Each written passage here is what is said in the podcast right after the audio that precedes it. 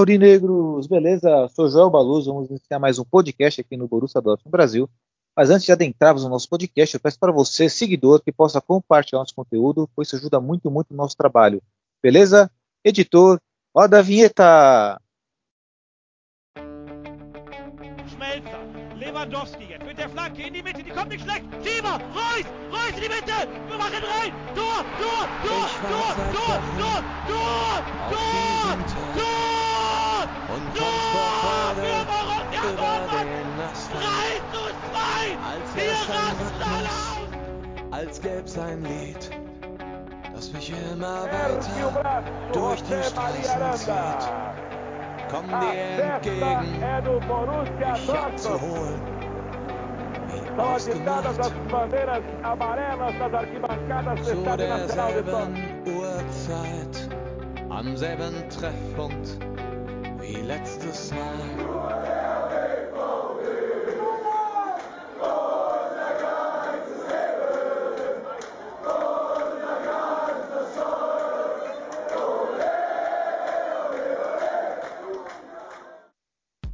Primeiramente, um bom dia, uma boa tarde, uma boa noite para todos vocês. Na nossa mesa virtual de hoje, estou na presença do nosso querido poeta do nosso podcast, Breno Benedito. Boa noite, Breno, tudo bom? Oh, boa noite, Joel. Boa noite, Gabriel. Boa noite aos ouvintes. Boa noite a todo mundo. Vamos para mais um grande podcast aí. Mais um grande podcast. Breno, qual é o seu destaque inicial de hoje? Ah, meu destaque inicial vai para minha coluna no bbb.net Brasil aí, falando sobre o Mali. Vamos conhecer quem é o principal reforço da temporada. Ah, é o Mali, inclusive, o Breno, até ainda você, não sei se já pode ter apelidinho pro Mali, mas acho que o holandês voador é um bom apelido para ele, mas não? Pode ser, pode ser. Breno, fica a dica aí, né? O Malen está chegando e vamos falar um pouquinho sobre ele, porque é um jogador que promete. E também estamos a presença aí, praticamente uma nova aquisição para o nosso podcast aí, fazendo parte da nossa riquíssima equipe, que é muito grande, é vasta a nossa equipe, né? Às vezes estamos desfalcados, mas às vezes temos outros né, integrantes da nossa mesa virtual, que é o Gabriel Mazé. Boa noite, Mazé, tudo bom? Boa noite, Jô. Boa noite, Breno. Tudo bem? Como vocês estão? Tudo ótimo, Mazé. Tudo bom, graças a Deus. Graças a Deus, tudo ótimo. Mazé, qual é o seu destaque inicial? Meu destaque inicial, eu acho que eu colocaria a contratação do Varane pelo Manchester United. Perfeito. Mazé aí expandindo aí, indo diretamente para o mercado da bola aí, Varane. E, infelizmente, né, felizmente, só foi, agora foi embora, agora não faz, não faz mais parte do Borussia Dortmund, que é o Santos. Foram as duas contratações aí do, do clube inglês, né? E mexendo aí, movimentando bastante o mercado da bola. Mas vamos falar isso mais à frente. E aproveitando aí, né, que o Grêmio destacou aí a chegada do Malen, é, confirmado, já foi formalizada a contratação do holandês, e não é o substituto do, não é o substituto do Sancho, como já havíamos dito aqui no podcast anteriores, pois tem função diferente dentro do campo, é um jogador um pouco mais objetivo, para o mais do drible. Mas vou passar essa bola aí para o Allen. Você gostou dessa contratação aí, ô Breno? Já, já era certo, já era dado certo a contratação, mas é aquela história, né?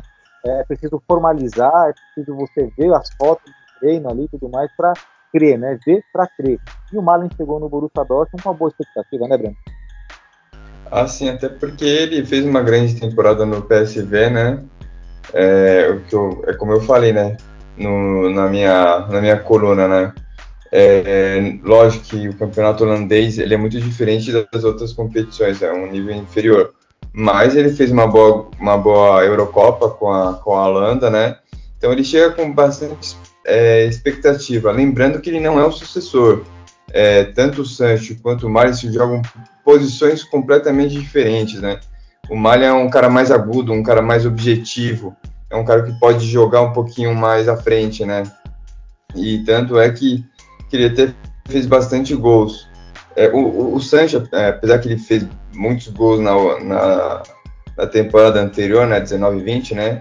Fazendo aí 20 gols e 20 assistências, mas a característica dele é mais o drible, é mais o toque, né? É mais é, preparar a jogada.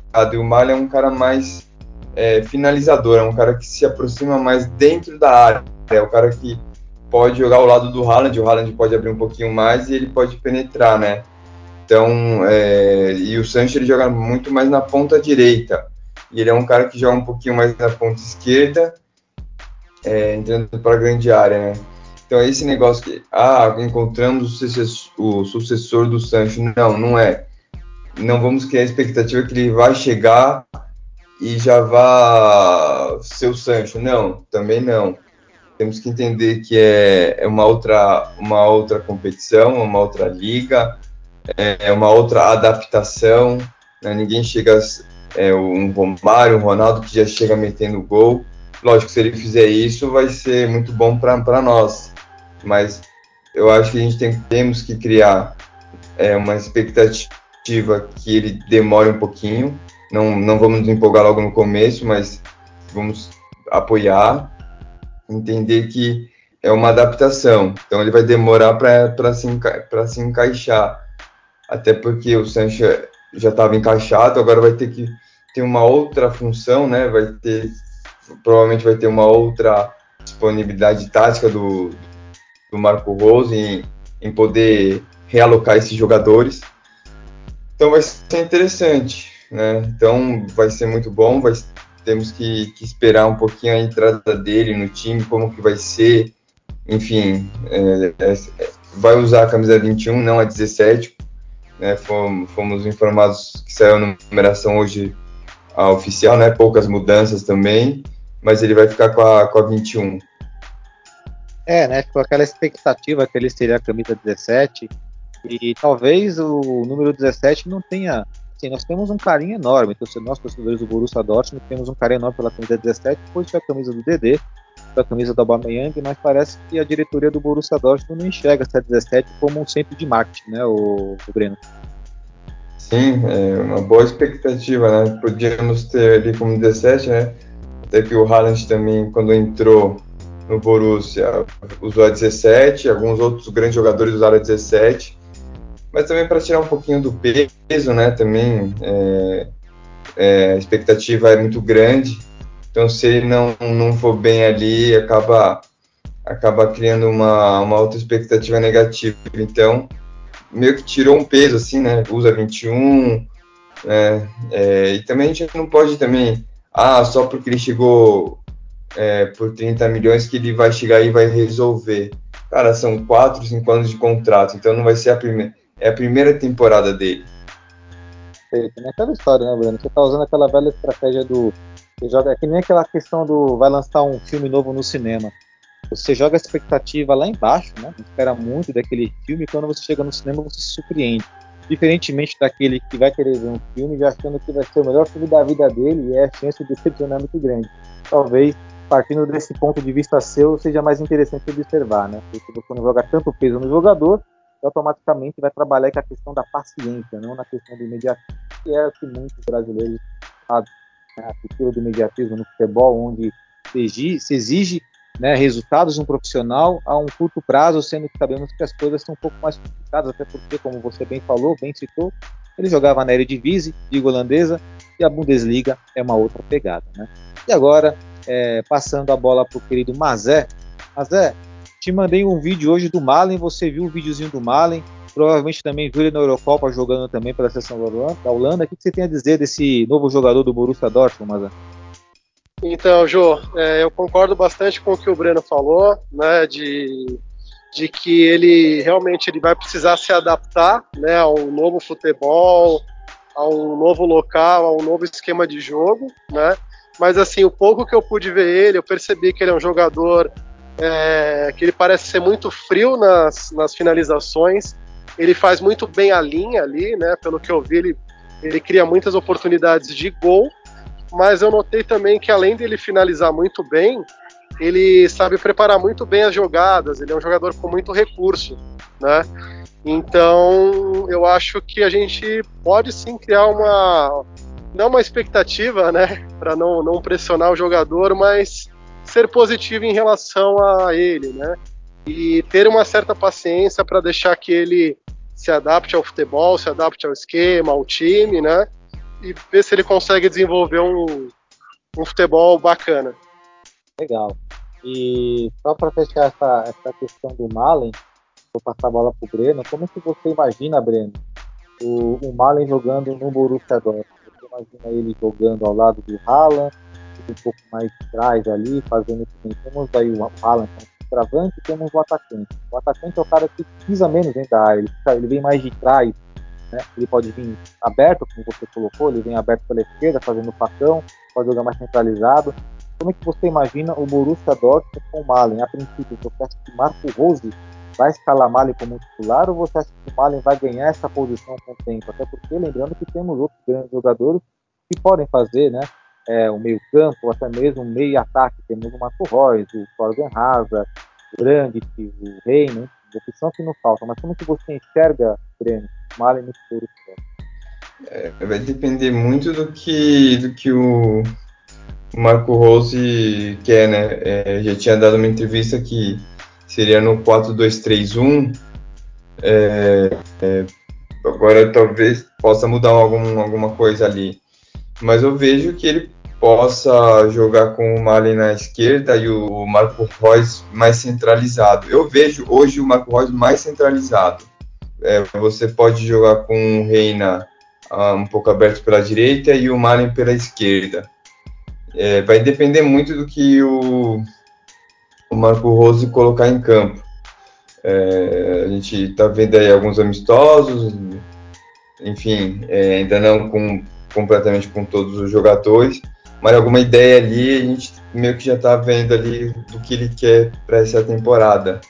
É, acredito que provavelmente com o valor, a gente sempre fala assim, ah, ele foi pago por 30 milhões, tem que ser titular eu não sei se ele vai logo de cara começar a ser titular, a não ser que ele faça bons treinos e, e agrade. Então a gente tem que esperar.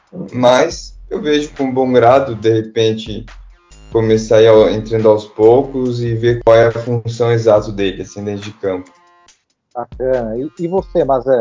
Você que é um cara que gosta muito, Mazé, de analisar logo taticamente, mais é, visualizando o time do Borussia Dortmund. Com Haaland, um jogador que, embora seja um centroavante, é um jogador também que consegue voltar para marcar.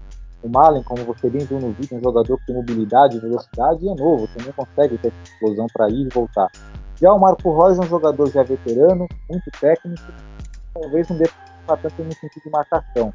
Tendo isso em vista, como é que você imagina que o Malen pode ser inserido taticamente no Borussia Dortmund? Então, Jô, assim, eu, eu acredito muito numa coisa no futebol, né? É, pode até soar um pouco estranho para muitos, mas eu acredito que quando você tem grandes talentos, você tem que realmente pegar esses talentos e montar um esquema para ele, né? Por mais que já o Borussia já tenha um padrão de jogo, um esquema tático definido, eu acho que você tem que pegar as melhores peças que você tem e montar. Né? E eu acho que ele se encaixaria com o Haaland, sim. Né? O Haaland é um jogador muito forte, faz gols. Né? Eu acho que ele conseguiria, assim, é, tanto criar grandes oportunidades de jogada junto ao Haaland, como preparar muitas jogadas para o Haaland finalizar. Eu acho que, que ele se encaixaria sim. Né? É uma questão de, de adaptação e de alguns testes e improviso, né? no meu ponto de vista. Legal. E, bom, então é isso, né?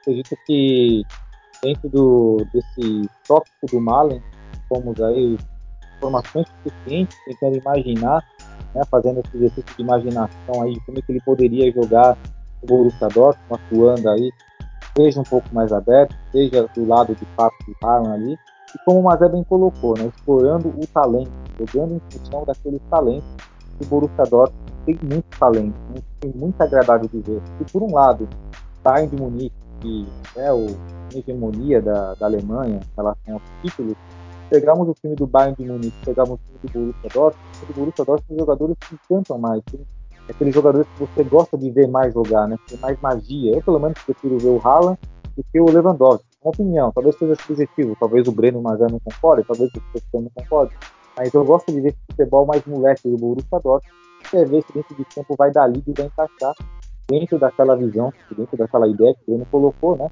Para ter paciência, não partir para o ponto do imediatismo. Bom, então é isso. Né? Posso virar a página? Alguém quer fazer algum comentário? Pode seguir. Tranquilo. Então vamos para o mercado da bola agora, né? Vamos para o mercado da bola, as últimas notícias do mercado da bola no futebol europeu. eu quero passar a bola agora, especialmente para o Márcio. Então quer dizer, mas é que o, o Manchester United tirou do Borussia Dortmund o Santos, um dos jogadores mais talentosos do mundo, contratou aí numa cifra de 85 milhões de euros, salvo engano, engano pode me corrigir, claro, e contratou agora o Varane do Real Madrid, né, o Mazé? Como é que foi isso aí? Exatamente, Jô. Contratou o Varane, né? Um grande zagueiro, na minha opinião, zagueiro do mais alto nível, né? Eu acho que assim, eu espero que ele não caia na maldição da, do Manchester United que vem nos últimos anos, né? Que o Manchester United contrata grandes jogadores e esses jogadores acabam caindo de rendimento bruscamente por alguma razão inexplicável, né? É, mas torço para que ele vá bem, sim, para que ele jogue bem e possa, né? Dar um, dar um up no Manchester que está precisando já faz alguns anos, né? Interessante. E, mas você acredita que com essas duas contratações aí o Manchester United muda de patamar do nacional, da Liga Nacional, Campeonato Inglês? Eu acho que é, abre margem para mudança, né? Pelo, pelo talento que, que eles têm. Mas é aquela coisa, né? O Manchester vem de muitos e muitos anos sem apresentar um grande, uma grande equipe, um grande futebol. Então eu acho que vai ser um, mais um desafio, né, para eles se adaptarem e jogarem bem. Tá certo, até, até porque, né, o próprio Manchester United não tem somente, né, tem mais talento, tem o Bruno Fernandes, Pogba, tem o próprio Cavani, Rashford, tem jogadores interessantes. Agora eu vou passar a bola pro Breno. Breno, não sei se você gosta do zagueiro Varane ou não, você sai com uma boa contratação do Manchester United, porque eu sei que tem no nosso grupo do Borussia Dortmund Brasil, nossa página, muitas pessoas não gostam de Varane, né? E às vezes com razão, às vezes com. Depende de opinião. Eu gosto, acho um bom zagueiro. Pô, eu acho é um puta de um zagueiro também. Eu acho que é uma, uma boa contratação. O Manchester vem se, vem se reforçando para essa temporada, vem se reforçando muito bem. Né? Está formando um grande time. Eu acho que vai brigar aí pela liga, pelas principais ligas aí, a, a Liga Inglesa né, e a Champions League. Eu acho que vai dar um bom caldo esse time aí, bem treinado, pode ser um, um grande time aí, um grande candidato aos títulos. Interessante. E já que nós estamos no mercado da bola, Breno, né, esses dias, há seis dias atrás, a Bundesliga, comunidade da Bundesliga na internet, oficial, soltou uma enquete sobre a melhor contratação é, da temporada, pelo menos essa atual temporada que está chegando agora, né? E essa enquete, com os seguintes jogadores, eu quero que vocês votem qual foi a melhor contratação desses times aí, tá? Comparando aí. Eles colocaram aqui Borussia Dortmund, eles colocaram aqui a contratação do Kobel, que é o goleiro, ex-goleiro do Stuttgart, hoje do Borussia Dortmund. O Bayer Leverkusen, o Santos Boré, que jogava no River Plate o RB Leipzig com o André Silva, que foi contratado aí há duas semanas atrás, aí, o André Silva foi o vice-artilheiro da Bundesliga. O Bayern de Munique, o Pamecano. Essa, desses nomes aí, qual que vocês acham que o time que se deu melhor, ou pelo menos contratou o um nome mais forte aí? Capitulando, Borussia Dortmund com Kobel, Bayern Leverkusen com Boré, Leipzig com André Silva ou Bayern de Munique com Pamecano? Com você, Breno? Putz, eu acho que o André Silva. E você, Mazé? Eu acho que o Pamecano. Eu acho que o Pamecano foi a melhor contratação. Legal. Agora vamos fazer uma brincadeira aqui. Agora pegando a contratação. Veja, eles limitaram aqui, colocaram o Kobe, porque até então, foi seis dias atrás dessa enquete, o Malen não estava formalizado, né, não estava nem a formalização da contratação, embora eu estivesse ali já em Dortmund. Colocando o Malen contra o Pamecano. Você ainda fica com o Pamecano, mas é, você acha que dá um empate aí, dá uma balançada melhor? eu acho que fazendo uma comparação, eu acho que uma é uma, assim, digamos que uma, uma contratação segura e a outra é uma aposta, né? Por mais que o jogador seja muito talentoso, né, o jogador holandês, eu acho que ainda falta a questão da adaptação e a questão, né, de talvez jogar numa posição diferente e etc. O Pamecano eu considero uma contratação mais segura. Concorda, Breno? Acredita que o Pamecano para de Munique tem uma contratação segura? É a do Malo, querendo ou não, embora seja talentosíssimo, é mais uma aposta? Eu concordo, eu acho que o, a gente já viu o, o Pamecano, eu acho que ele é um zagueiro forte, um zagueiro firme. Eu, eu concordo. É, eu acho que o Mário ele vem mais para ser uma, um Sancho de 2017, com uma expectativa. Apesar que foi mais caro que o Sancho, né? Mas o Pamecano a gente já viu, a gente sabe das suas qualidades. Verdade, sabemos as qualidades, inclusive não uma pena que o Borussia Dortmund não um arrematou o Pamecano, que é muito interessante o Pamecano. Mas embora, né, o Borussia Dortmund tem um Akanji que voltou a jogar muito bem, e tem o Hummels que é um grande zagueiro, né, um zagueiro com uma classe assim tremenda, embora já esteja ficando, né, é, a idade chega para todo mundo, já é um zagueiro mais veterano, sabe? Até agora, nenhuma novidade em relação à lateral direita, né, Breno? Até agora, lateral direita, nada, né? Nada, zero. E é o que mais preocupa, né, para a temporada. Né? A gente já viu que o Morei está praticamente fora da temporada, é um cara que estava subindo. A contusão foi muito mais séria que a gente esperava e a gente tem que se reforçar. Falaram do, do Miral, né, do, do turco da Juventus, que também pode jogar pela, pela lateral direita, mas o, mas o Kel já meio que deu uma barrada é, mas a gente precisa focar na, na, na, direita, a gente precisa contratar um, não digo um grande jogador, mas lógico, um grande jogador também, mas precisa contratar alguém para ser titular, para chegar e, e, dominar, porque o Munier foi muito mal, então ele está muito embaixo. Verdade, né? Ele foi muito mal na temporada passada, embora tenha feito aí até que uma Eurocopa decente. Bom, então é isso, né? Em relação ao mercado da bola, talvez mais um bombástico que teve foi em relação ao Varane. Você citou o Kel, Breno. O Kel hoje, né? Hoje afirmou que o Haaland fica no Borussia Dortmund, que, que errou qualquer tipo de situação, que seria do Kel. Mas isso nós já esperávamos. Esperávamos já que se fosse sair entre Sancho e Haaland, né? Não sairiam os dois, sairia um pelo menos. O Sancho, pela ordem talvez aí de, de não sei se hierarquia, mas o Santos chegou primeiro no Borussia Dortmund, o Haaland está mais tempo aí, vai graças a Deus jogar aí, talvez tão sonhado da, da, da, Bundesliga que já estamos precisando. E ainda focando no Borussia Dortmund, Breno e Mazé, é, Breno, você chegou a acompanhar o jogo do Borussia Dortmund contra o Atlético de Bilbao no amistoso? Eu vou te falar que não. Infelizmente eu acabei não, acabei não conseguindo assistir o jogo. É, eu também não cheguei a ver não, não te julgo também, né? Porque até porque o jogo é, tinha o próprio Google falou que o jogo foi adiado, foi uma confusão, o jogo aconteceu, eu vi só os melhores momentos. O Borussia Dortmund perdeu de 2 a 0 para o Bilbao, amistoso de pré-temporada, como já foi dito aqui no nosso podcast, podcast anterior, inclusive, e é para não nos apegarmos aos resultados da pré-temporada, e sim ao desempenho do time.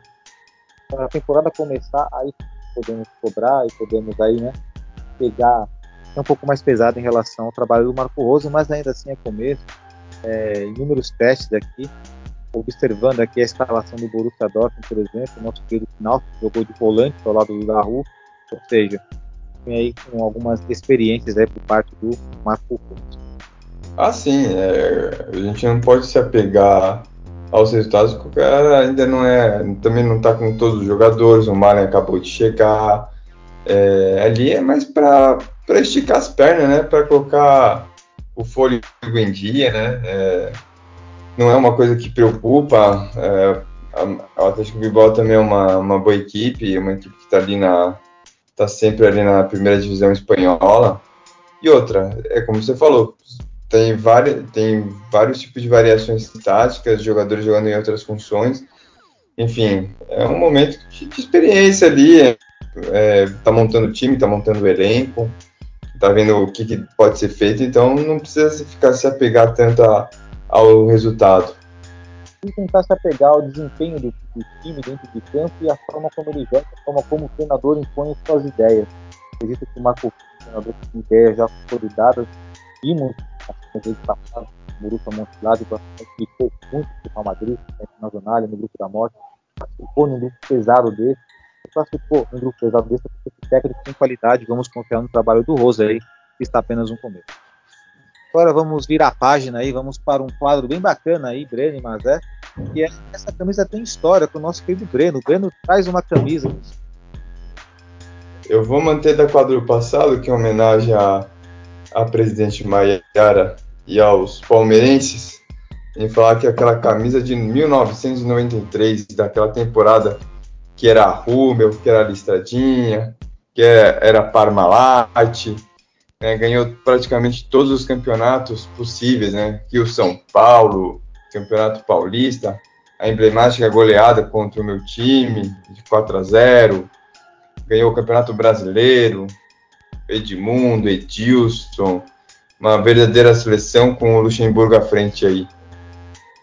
Então essa camisa do Palmeiras 93, 94, correto? Uhum. Verdade, né? Bom, sei para falar, né? É, mas concordo com você, se analisarmos de forma fria, o do Palmeiras era uma seleção. Nosso, Sim. Assim como muitos times dos anos 90, no Brasil eram grandes seleções, né? Até os times menores, né? Na próxima semana vou colocar uma camisa histórica. E você tinha até o Bragantino de Mauro Silva. Você tinha o Mojimirim, né? Do Valber, do, do Rivaldo. É, você tinha o, no final dos anos 90 ali, a Matonense com, com grafite, com um bom time. Sim, sim, você desenterrou essa daí, hein? Caraca. ah, a gente, a gente assiste futebol, né? Verdade, né? Bom, eu admiro bastante, né? Essa lembrança tão viva dos anos 90, eu acredito que o Mazé também, Mazé, você é um saudosista, Mazé, você gostava muito do futebol dos anos 90, né? Bastante, João. Eu acho que essa foi a última década que o futebol, o futebol brasileiro conseguiu ter grandes equipes, né? Eu acho que depois de 2000 e pouquinho ali para cima, né, o futebol europeu realmente foi muito superior, né? E até hoje a gente não consegue mais nivelar. Né? Então, o futebol no, no Brasil na década de 90 foi, foi realmente mágico, né? Verdade, então, talvez uma tempos, tempos dourados, né? Sempre tem aquela questão de vai muito, né? Podemos indagar. Pô, será que nós consideramos aquele tempo de ouro em função de termos vivenciado aquela época? Porque se pegarmos, por exemplo, nossos avós, eles vão falar que a época do Pelé, né, do Ademir da Guia, Rivelino, foi a melhor época dele, né, do futebol, que hoje não se compara, nem, nem dos anos 90 se compara. Aí já nós, né, dos anos 90 aí, já achamos que essa, essa época foi a melhor. E talvez a molecada de hoje ache que, que os anos de hoje no futebol sejam melhores aí. Cristiano Ronaldo e Messi. Né? Não sei se às vezes tem um pouco a ver com esse saudosismo ou se de fato foi mesmo. Eu acredito assim, né? tem um pouco de tudo. Mas é inquestionável que o Brasil, pelo menos em termos competitivos, de clubes, tinha melhores times naquela época do que hoje. Até porque o mercado europeu era diferente, como aqui, países, né? É diferente. O futebol não existia para globalização. O campeonato italiano tinha restrição estrangeira, o campeonato inglês, espanhol, etc. Então acredito que você entrava mais craques ali. E outra, eu, eu, acho que a gente tinha mais. É, se você for ver, você vê se tinha o Inter, um time bom. Pode não ter, não pode ser grandes jogadores, mas eram nomes conhecidos, eram nomes bons, dava para formar um elenco legal. É verdade, até o próprio São Caetano, né? São Caetano foi. O final é que o São Caetano já era foi mais de 2000, né? Foi dessa época que o Mazé falou. Mas tinha um bom time também. Botafogo um grande time. O Vasco da Gama, uma seleção. 57, 58. Nossa, e jogo Vasco da Gama e Real Madrid. Que o, acho que o Vasco jogou melhor que o Real Madrid na Mundial. É, fato, né? Fato aí mostra, dá um, exemplifica né, o que estamos querendo dizer aqui para quem está nos ouvindo, para quem é mais novo. Os torcedores, do Borussia Dortmund estão uma grande camada de torcedores mais novos que talvez não presenciaram os anos 90 do futebol brasileiro e pode ter certeza que era muito bom mesmo. Né? Aí isso reflete inclusive na própria seleção brasileira. E por falar nisso, né, por falar em jogador, magia, jogador brasileiro, brasileira, eu vou aqui adentrar, já vou entrar de sola, dando uma bicuda na porta aqui para entrar aqui na pauta aqui do quadro porque não deu certo. Desta vez, nós vamos um jogador muito específico. Ele era aclamado por todos. Né? Se hoje o Neymar é aclamado, esse jogador na época do Neymar era tão aclamado quanto. Era pedido mais à seleção brasileira do que o próprio Neymar. Trata-se trata de Paulo Henrique Ganso, meio campista que fez, é, que fez carreira ali no Santos, chegou a ganhar Libertadores, depois transferiu para o São Paulo, foi para a Europa, jogou no Sevilha, voltou para o Brasil novamente, é, tem que ter um grande sucesso. Vou perguntar para o Breno aí, para o Mazé. Vou começar pelo Mazé, tá? Mazé vai, começar pelo Mazé, viu, Breno? Vou passar essa bola para ele já mais redonda. Mazé, para você, por que, que o Paulo Henrique Ganso não deu certo? E veja bem, quando esse quadro do clube deu certo, normalmente é referente a um clube, por exemplo, o Immobile. Porque o Immobile não deu certo no Borussia Dortmund, mas deu certo no Torino na Lazio. Já o Ganso não, o Ganso é se tratando de futebol no sentido de carreira. Por que, que o Ganso não deu certo na carreira, o, o Mazé? Então, é, Jô, na minha opinião, o que, que aconteceu com o Ganso? Ele teve uma primeira temporada, né, um ano e meio que ele jogou muito bem. Ele jogava num time muito forte do, do Santos, com o Neymar, um time que foi campeão da Libertadores, onde ele jogava muito bem. E aí eu lembro que ele, acho que ele sofreu alguma contusão, alguma coisa mais séria. E aí depois disso, né, quando ele saiu do Santos, ele já não era mais o mesmo, né? Ele já não tinha mais a, a mesma mobilidade, talvez o mesmo preparo físico. E em todo lugar que ele foi jogar, ele não conseguia fazer absolutamente nada. Ele tinha uns lampejos ou outro de uma jogada que falavam dele, uma, uma duas jogadas por ano, né? E assim, eu acho que faltou para ele, né? Se realmente não foi apenas a questão da contusão, faltou para ele talvez é, evoluir um pouco mais, né? Fisicamente e realmente ter uma, uma, um desempenho melhor, né? Se você for ver, até teve um programa no Sport TV que o Sidorf foi perguntado em relação ao Paulo Henrique Granson, né? Pelo Galvão e aí ele, ele comparou o Paulo Henrique Ganso com o Pirlo, né? E, tipo, o Sidorf deu risada, né? Ele considerou até um motivo de chacota, né? Ele falou, não, o Pirlo parece que é lento, mas ele dita muito o ritmo, né? O Paulo Henrique Ganso não faria absolutamente nada na Itália, né? Então eu acho que faltou talvez um pouco de vontade, disposição, adaptação ao futebol que é jogado hoje pro Ganso. É, você falou aí do Sidor, que virou até um meme, né? Porque aí outro jornalista pergunta, mas o Zidane não era lento? Aí o Sidor fez, não, não, não, não, não, não, não, não. Parece lento. O, o, Paulo Henrique Ganso não, ele para a bola e ah, não, movimento, movimentação, faz jogo fluido. É, aí virou até um meme, né? Do não, não, não, não. Essa foi talvez a, a, a melhor entrevista né, de um, de um jogador na, na, TV, né, nesses programas de mesa redonda. Boa lembrança. E para você, Breno, por que, que o Ganso não deu certo na carreira? Cara, eu acho que é muito subjetivo esse negócio de não ter dado certo na carreira. Ele deu certo. Ele jogou em grandes times. E jogou num time, pode não ter sido Barcelona, Real Madrid, uh, Manchester. Ele jogou no Sevilha, jogou numa, ele jogou no Sevilha. Não é um grande time, mas ele jogou, ele fez uma carreira legal.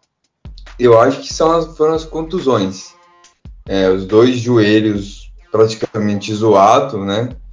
Então tira isso, isso tira qualquer mobilidade de qualquer jogador.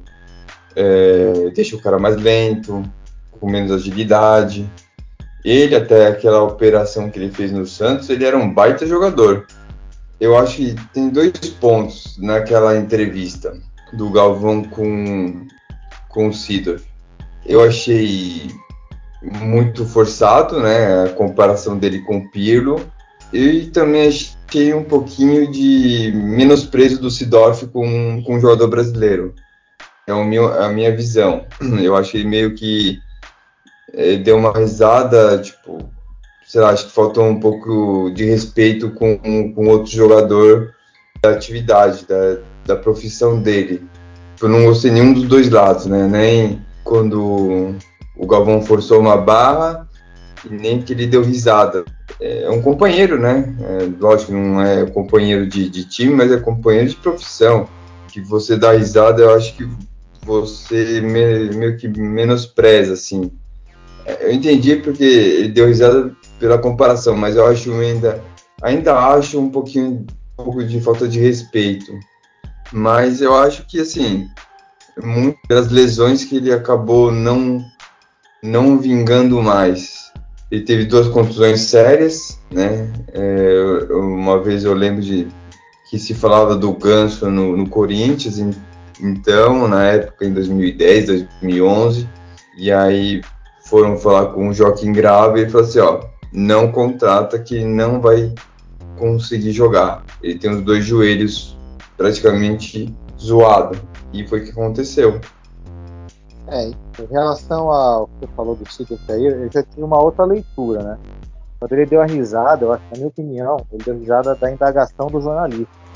A, a Globo sempre deu os jogadores brasileiros, sobretudo fazem com o Neymar e fazia muito com o Ganso. Só que a questão do Ganso, é, até que você colocou a questão, ele deu certo, fez uma carreira boa, é verdade, ele ganhou a Libertadores. Talvez ele tenha, eu digo não deu certo, é no sentido de virar um jogador world class, a ponto, por exemplo, a, comparado com o Neymar. Não que eu acho o Neymar um world class, você sabe minha opinião sobre o Neymar, mas ele não foi, ele não chegou nesse patamar. Né? Então, dentro desse contexto, coloca que não deu certo. Mas aí, na minha opinião, acho que ele deu risada aí da questão da indagação. Tanto é que no final da entrevista ele fala assim, é, é, na Itália nós falamos muito do tempo, ele tem talento. Mas ele precisa pegar esse talento e melhorar taticamente. Para ele melhorar taticamente, sair do Brasil.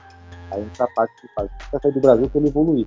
Aí talvez quando ele fala tem que sair do Brasil, é onde entra a questão que você acha que ele talvez tenha passado por respeito. Porque coloca o futebol brasileiro como não parâmetro para o jogador se desenvolver. Eu acredito que dê para se desenvolver aqui no Brasil. Acho que tem jogadores aqui que dá para jogar na Europa. Então, João, eu na verdade eu tive o mesmo ponto de vista que você. Né? Com todo respeito à opinião do Breno, né? Eu acho que ele foi mais sincero. Eu acho que ele tinha uma visão maior, né?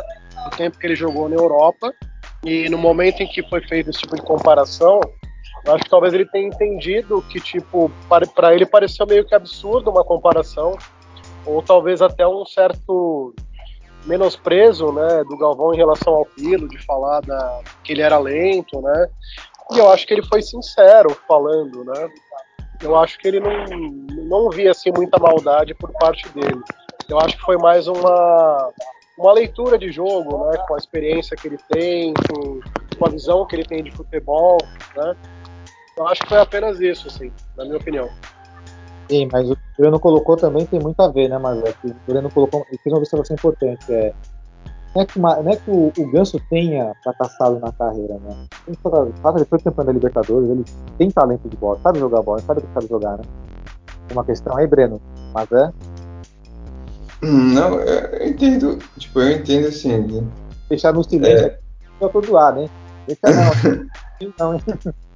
É, assim, é, eu entendo o ponto de vista, né? eu acho que cada um tem a sua interpretação, eu acho que faz parte, cada um tem a sua opinião. Eu, tipo, é, tanto que eu falei que também eu acho exagerada a comparação dele com, com o Pirlo, né? O Pirlo é um baita jogador, um jogador assim, world class nível nível de, de qualquer outro jogador, assim é poucos, né? Você coloca na prateleira tem World Class e World Class o World, assim, que é o Piro, Ronaldo, enfim, alguns jogadores assim que são muito, muito, muito acima. Entendo que acho que talvez não foi por maldade, enfim, mas eu acho que, sei lá, acho sentimento, né? Você teve uma percepção que talvez não te agradado. Isso é muito individual, né? Você teve, falou, puta, que é legal. É, é muito individual, tipo, não, não, não discordando de vocês também, mas é uma opinião minha, assim, eu acho que os dois lados meio que foi, foi, foi mal, assim. Então é isso, né? Pensando aí o Paulo Henrique Ganso, que é, de fato, é, é, lamentável não ter conseguido atingir esse ideal que esperava dele, porque é um jogador que contribuir muito.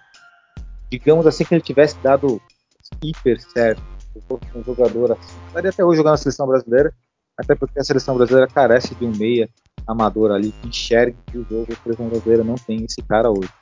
Infelizmente, né? é que dependemos aí nessa Copa América, por exemplo, do Fred armando uma jogada que é bizarro. É jogando volante do Manchester United. Ali. Volante joga, cai um pouco no meio. Bom, falamos do Ganso para manter essa vibe positiva. Vamos pro quadro, todo mundo gosta, menos eu, mantendo a vibe positiva aí em relação a, aos jogadores de futebol aí. Breno, você tem alguém na sua mente aí, todo mundo gosta, menos eu? Agora de cabeça, agora não. Passar pro Mazé então, manda ver, Mazé. É porque aqui é assim, né? Nosso podcast nós fazemos tudo ao vivo, né? Ao vivo entre aspas, né? Fazemos tudo na hora. Passamos a pauta, vemos aqui na hora, aqui, que der na mente, aqui, coloca aqui o jogador que não gostamos aí. A galera gosta, mas a gente não gosta. Mas é, um jogador aí, manda ver. todo mundo gosta, menos eu, Gabigol. Todo mundo gosta, menos eu. Eu acho que ele é um bom centroavante para o Brasil, tá fazendo muitos gols, né? Mas eu acho que quando ele foi colocado à prova e quando ele foi para a Europa, ele não, não, rendeu absolutamente nada. É, então, para mim, todo mundo gosta, menos eu, Gabigol. Perfeito. Bom, um jogador que todo mundo gosta, menos eu aqui, deixa eu pensar. Agüero. Não sou muito fã do Agüero. Assim, sendo bem racional. Talvez ele seja o maior jogador da história do Manchester City, ok? Mas não é um jogador que me chama atenção, não é um jogador que me empolgue. Tenho paixão pelo Agüero. Que. Penso na seleção da Argentina, por exemplo. Não vejo o Agüero sendo um jogador ali é, que fez a diferença para a seleção argentina como se esperava dele. Fiz muita história no Manchester City, com todo respeito aos torcedores do Manchester City, mas também não vejo o Manchester City lá com sabe, ah, o grande carisma do Manchester City, como é o Borussia Dortmund, tem um carisma, um tem um carisma imenso pela sua torcida, pelos seus jogadores, que são jogadores que são carismáticos, emblemáticos. Né? Eu acho o Agüero um pouco sem sal. Então, todo mundo gosta do museu é o Sérgio Agüero, embora reconheça que ele seja um grande jogador. Agora, Breninho, será que nós inspiramos você? O Mazé colocou o Gabigol aí, eu coloquei o Agüero. Dois atacantes aí que às vezes pode ter alguma coisa em comum, hein? Não sei. Você pensou em alguém? Pensar, tudo bem. Pensei. Eu vou ser bem específico, assim. O meu todo mundo gosta menos eu é meio específico a uma a uma torcida. Todo mundo idolatra da, daquela torcida mas eu não, eu não tenho idolatria por ele. Eu acho que ele foi um cara importante, um cara foda, mas que nunca provou. Ah, sempre falou que queria voltar, queria voltar e tal. Eu tô falando do Tevez. Eu tô falando todo mundo gosta, menos eu, é, daquela torcida. Vamos ter bem objetivo. Tevez, torcida Corinthians. É, é isso. Eu vejo muitos corintianos idolatrar o Tevez. Eu não idolatro o Tevez. Eu acho que ele foi um puta jogador, eu acho que ele honrou e tal, enfim. Mas eu acho que, tipo, ele, não sei, pra, eu não vejo ele ídolo do, do Corinthians, assim. Eu vejo um cara importante. Conheço um rapaz que poderia muito de você, mas é também. você acha, mas é? Bom, Tevez, cara, eu acho que o Tevez, é, quando ele foi jogar no Corinthians, é, além dele né, ter sido ser praticamente o melhor jogador, talvez, do, do continente na época, e ele ter realmente jogado muito bem no Corinthians, ter ganhado o Campeonato Brasileiro, ter feito partidas assim emblemáticas, né? Eu acho que a identificação da torcida com ele foi muito grande, porque ele era um jogador muito raçudo, né? Para ele não, não tinha bola perdida, para ele não tinha, não, não, importava muito se o Corinthians ia jogar com, o Palmeiras ou com a Inter de Limeira, né? Ele marcava a saída de bola, ele dava carrinho, ele caía, ele brigava, ele levantava. Para ele não tinha tempo ruim, né? E, e para a torcida do Corinthians eu acho que isso contava bastante, né? É verdade, né? Ele tinha muita raça ali, inclusive talvez tenha conquistado Fiz uma brincadeira interna aqui, né, o Breno, com o Mazé, porque nós temos um, amigo nosso, que é do Corinthians, que ama o Tevez. E ele fala bem assim, Cliff Tevez, Cliff Tevez. e o Tevez, o Tevez. Como é que é aquela dancinha argentina lá que o Tevez dançava? Era La Cumbia? La, La Cumbia. La Cumbia. La Cumbia, exatamente. Cumbia. Ah, Mas assim, assim, óbvio que ele jogou muito, eu acho que é igual que o Gabriel falou ele dava carrinho, ele, ele marcava para ele jogar contra o Santa Bárbara do Oeste e contra o São Paulo era, era o mesmo, ele dava raça. Ok, tipo, assim, ele dava raça, mas puta, eu não vejo ele como ídolo, cara. Sinceramente, eu vejo ele como um cara importante. É, ídolo, né? Então, é interessante ídolo aí, trazer para o próximo podcast. Podcast só falar de ídolo aí nós podemos catalogar todos os clubes principais do planeta e falar qual para você qual é o maior ídolo, ou pelo menos os três maiores ídolos. Então, nós podemos fazer esse exercício da brincadeira, que vai ser bem legal, porque pode surgir de opiniões também. não pode achar o ídolo do Corinthians, você pode não achar. Né? Eu posso achar, talvez, o um fulano, Beltrano pode achar o Gus, o e assim sucessivamente. É interessante o tópico. Essa questão da identificação, esse objetivo, né, o tempo que ele jogou, o que ele proporcionou de títulos, né? Ele tem essa identificação com o clube. São vários fatores, muitos fatores. O Totti, por exemplo, o Totti é o ídolo da Roma. E o Totti tem um campeonato, tem dois títulos pela Roma, dois ou três, duas Copas da Itália, uma Copa Italiana. É pouco. Se for ver com um ídolo, o maior ídolo da história de um clube. Mas não é questão do título, né? É questão da identificação com a torcida. Então são vários elementos que fazem o jogador ídolo de um clube. É bem interessante isso aí. Acho que abre um toque bacana. E não sei como é que vai estar na semana que vem essa, essa pauta aí. Já vamos se preparando aí para catalogar os principais clubes do mundo. Aí vamos fazer uma discussão legal aí de ídolos do, dos clubes aí, né? Ver que vai sair. Mas é interessante opiniões aí. Mas perguntar para você, Breno. Tirando a questão do ídolo, você achava que o Tevez pelo menos era bom de bola? É um puta, puta jogador. É um grande jogador. Beleza, então vou fazer aqui, vai. Duelo de lendas agora. Tá? O, o, o Tevez pode procurar uma lenda ali do Boca Juniors, né? Foi, jogou muito bem na Juve. Tevez ou Agüero? Duelo aí do meio que todo mundo gosta menos ver aí, trazendo pro duelo de lendas. Tevez ou Agüero? Breno. Putz, Tevez ou Agüero? Putz, eu, eu, eu, eu, eu, eu, eu vi com o Tevez. Pra você, Mazé, 1, 2, 3, 4, 5, 6, 7. Pra você, quem é melhor? Tevez ou Agüero? Tevez ou Agüero, cara, é uma pergunta difícil, difícil, porque é, eu também não sou, particularmente, não sou muito fã do Agüero, né? Mas eu sei que ele foi um dos maiores jogadores da história do Manchester City, né? E analisando tudo assim, eu ainda acho que o Tevez tinha uma, uma estrela um pouco maior, né? Ele teve a questão do Corinthians, Boca Juniors, né? Ele jogou a final de Champions, né? Pela Juventus também, onde ele fez um, um baita campeonato. Jogou as Copas do Mundo com a Argentina, né? Ele até foi titular, acho que se eu não me engano, em 2010. Eu fico com o Tevez, cara. Tevez, você votou em quem? Eu votei no Tevez. Você votou no Borussia Dortmund? Ah, com certeza. É isso, né? Todo mundo gosta menos. Foi bacana hoje, porque adentramos, aprofundamos mais a questão aí, né? E o Breno colocou, é muito interessante a questão do que é necessário para o cara ser ídolo, o jogador ser ídolo de um clube. Isso é interessante. Bom, agora vamos partir para o outro lado desse assunto, que é o tópico aí do merecia mais. Né? É quando nós trazemos justiça aos jogadores. É que talvez aquele jogador que tenha sido injustiçado, Beck, David Beckham, por exemplo. Ah, poxa, o David Beckham ele falava que ele era bonito e só tinha marca. Não, ele era um bom jogador. Então nós trazemos justiça aos jogadores aí que porventura foram desprezados ou pelo menos foram mal interpretados diante a história do cenário do futebol mundial. É, Breno, você tem alguém em mente aí? Se você não tiver, já tem um aqui já. Pode, pode, pode tá. falar. Tá pensando aí, depois eu passo a bola para o Mazé e depois para você.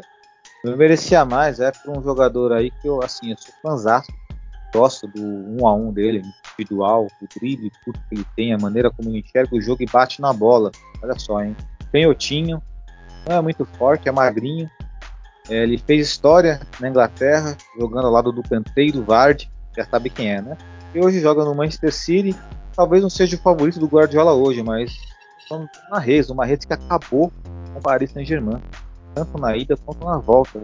Acho que é um jogador que merecia mais respeito dos torcedores, tanto do Manchester City, quanto outros aficionados pelo futebol. O Marrez é um jogador diferenciado. Ele tem um drible objetivo. Ah, corta para o mesmo lado? Não, ele corta para a direita corta para a esquerda. Ele tem muita perna esquerda. É verdade que a direita dele não é tão forte. Mas para mim é um jogador aí que merecia um pouco mais de consideração e respeito fez grande temporada, até que ele fez uma grande temporada e não é nem citado entre ah, o possível melhor jogador do mundo, nem cogitaram uma rede. Né? Eu acho que pelo menos aí entre os 10 aí, na minha opinião, ele tá com certeza. Então, ele se mais vai para uma reza aí. Se alguém quiser fazer uma observação a rede, pode, pode fazer à vontade. Tá? Vou passar a bola para o Mazé. Perfeito, Jô. Deixa eu te fazer uma pergunta. Essa, essa pergunta vale apenas para o futebol atual ou a gente pode puxar um pouquinho do passado? passado. Tanto que quiser. Sem problema. Perfeito. Eu acho que o jogador que, de certa forma, foi injustiçado, assim, eu colocaria o Roberto Baggio. Né? Ele era um, craque italiano, né? foi considerado até o melhor jogador do mundo, né? jogou aí é, algumas Copas do Mundo, né? mas ele, ele nunca conseguiu, né? depois daquele pênalti da final de 94, eu acho que né, a popularidade dele caiu bastante e eu acho que de certa forma ele foi injustiçado por aquele pênalti. É verdade, né? Aquele, aquele pênalti trouxe um estigma para ele, né? E ficou marcado. E na época, até mesmo na época, era muito. Era criança na época da 94 que levou a penalidade ali. Eu cresci enxergando o Bajo como um jogador que era fracassado. Mas é porque eu não entendia nada de futebol. Não entendia absolutamente nada, mas eu tive aquela imagem, porque as pessoas moldavam a imagem dele daquela forma. Então eu, eu, eu sugava aquele, aquela narrativa, ah, ele errou pênalti e tal. Depois, crescendo, observando, nossa, o Baggio era um craque de bola, era um craque a nível comparado de Bergkamp. Ali também, na, mesmo patamar ali, talvez um Zidane, um jogador muito diferenciado. Talvez se perguntarmos para os italianos quem que vocês preferem, Del Piero, Totti ou Baggio, acho que é unânime que vão preferir o Baggio. É a questão do erro pênalti, né? E tem essa, essa injustiça em relação ao Baggio. Inclusive, em 98, teve penalidades França e Itália. Acho que a Itália perdeu na penalidade, mas o Baggio converteu a penalidade dele. Quem errou o pênalti foi o Di Biagio. Di Biagio para a Itália, né? No caso, contra a França em 98. Mas foi a menção honrosa né, ao Roberto Baggio, que é um grandiosíssimo jogador, é um dos melhores, com certeza, que vestiu a camisa 10 da seleção italiana. Parabéns, mas agora é com você, meu querido Breno. Meu merecia mais é para um brasileiro. Boa. Eu eu vou destacar o Raí. Raí? Raí. Raí, grande jogador. Ele foi meio que um carrasco aqui do meu time aqui brasileiro. Mas eu acho que ele jogava muita bola. Tanto que ele é considerado um dos, um dos ídolos, né? Paris Saint-Germain. É, mas ele acabou na seleção ficando um pouco coadjuvante, né? É, tanto que na Copa de 94 ele começou até com uma moral, né? É, até como capitão, depois foi sacado, entrou em outros poucos jogos, e aí teve uma, um amistoso contra a seleção da Argentina, que ele não foi bem, mas tipo, era praticamente a primeira convocação dele após a Copa de 94 e só retornou em 98, assim, né? E ele foi mal, acabou sendo, acabou não sendo substituto. Cara, eu tava até pensando hoje, pô, sem o Ronaldinho ali, zoado e tal, e sem o Romário, eu acho que o, talvez um, um Raí, eu acho que teria, não digo segurado a bronca, mas poderia ter chamado, poderia chamar mais a, a responsabilidade ali na, naquela decisão. É um cara que já tava é um cara que já estava no auge, né? Já estava com seus quase 30 anos ali. E acho que talvez acho que ele foi um pouquinho injustiçado assim. É verdade, Breno. Inclusive, fazendo uma menção rosa Raí aí, como fizemos com o Baggio, você citou o Raí, eu já fui no YouTube, aqui no YouTube, coloquei aqui o gol de falta que ele fez contra o Barcelona na final do Mundial em 92. Ele bate no ângulo invertido, que golaço. Raí tinha muita classe, muito bom jogador, muito bom mesmo temos classificações de jogadores, né, de bom, ótimo, craque e gênio. Ele fica entre o ótimo e craque. Grande jogador, gostava bastante do Raí também. Também são honrosa aí. Talvez não tenha tido aquele sucesso que esperava dele na seleção brasileira, mas acontece. Tem grandes jogadores que, infelizmente, na seleção não jogam tão bem ou não rendem aquilo que faziam os seus respectivos clubes.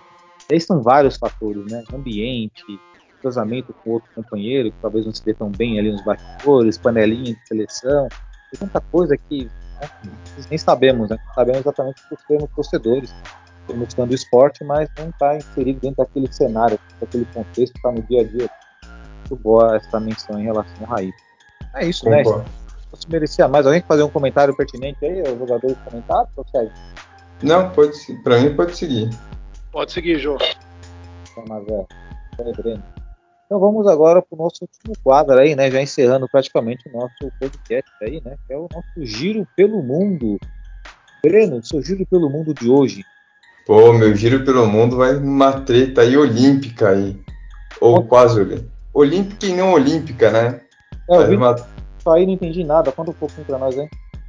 Ah, foi uma treta entre a, a Bárbara, né? A goleira da seleção feminina. E uma paralímpica.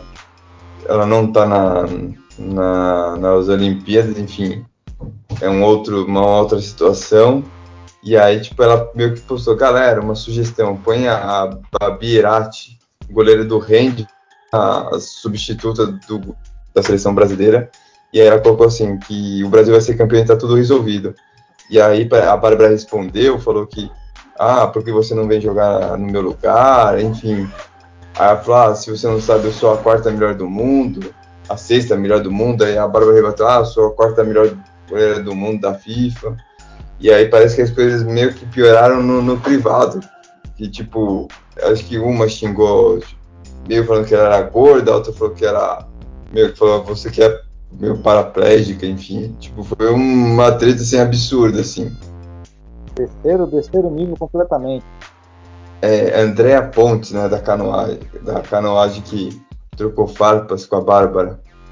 Caramba, né? É engraçado, essas Olimpíadas, em vez das pessoas é, apreciarem esporte, sempre foi nas Olimpíadas, né? Estou vendo muitas questões aí envolvendo política, envolvendo ideologias, e assim, o Dortmund Brasil não toca nesse assunto de política e ideologia, porque cada um tem a sua ideologia, cada um tem sua maneira de ver política, né? Nós falamos do esporte em si, mas é, é, é de lamentar, porque é esporte olímpico, Olimpíada, esporte, competição, cara, tô louco por competição, por, sabe?